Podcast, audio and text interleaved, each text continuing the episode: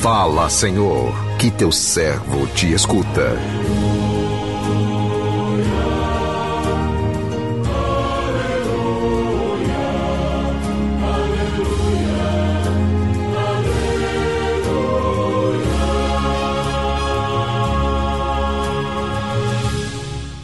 O Senhor esteja convosco, Ele está no meio de nós.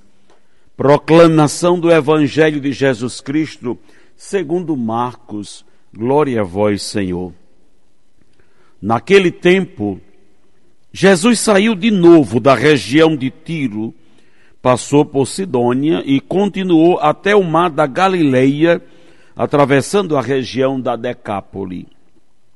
Trouxeram então um homem surdo que falava com dificuldade e pediram que Jesus lhe impusesse a mão. Jesus afastou-se com o homem para fora da multidão. Em seguida colocou os dedos nos seus ouvidos, cuspiu e com a saliva tocou a língua dele. Olhando para o céu, suspirou e disse: Éfata, que quer dizer abre-te. Imediatamente seus ouvidos se abriram, sua língua se soltou e ele começou a falar sem dificuldade. Jesus recomendou com insistência que não contassem a ninguém. Mas quanto mais ele recomendava, mais eles divulgavam muito impressionados, diziam: Ele tem feito bem todas as coisas, aos surdos faz ouvir e aos mudos falar. Palavra da salvação, glória a vós, Senhor.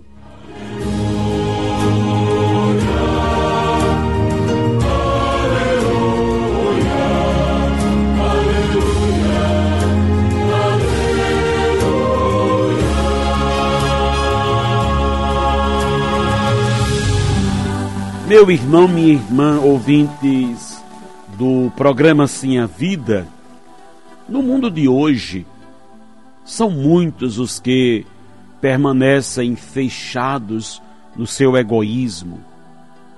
Pessoas que não se abrem para acolher a verdade que liberta, porque preferem viver na mentira. São os portadores da pior de todas as surdez a surdez de quem não quer ouvir, para não ter que mudar de vida. Em todos os seus ensinamentos, Jesus sempre deixou claro que só o amor constrói, que só o amor gera vida. O amor cria e recria vida, abre caminhos, impulsiona, desinstala leva-nos ao encontro do outro. E na sua trajetória terrena, Jesus fazia longas caminhadas ao encontro dos sofredores. Exemplo que deve chegar até nós como um convite a fazermos o mesmo. Todas as nossas atitudes devem convergir-se para o bem maior que é a vida. Quem carrega no peito os mesmos anseios de Jesus. Sente necessidade de partilhar a vida, de se fazer caminho de libertação para os que se encontram aprisionados pelas correntes da exclusão.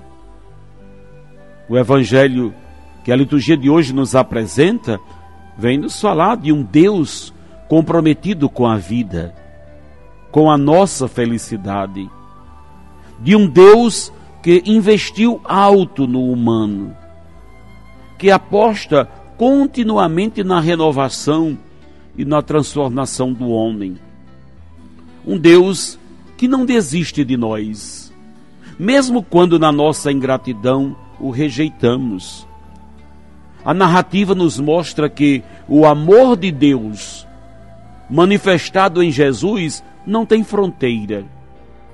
Foi este amor que levou Jesus ao território pagão, quebrando as muralhas do preconceito, reafirmando que ele não havia é, vindo somente para um povo e sim para todos.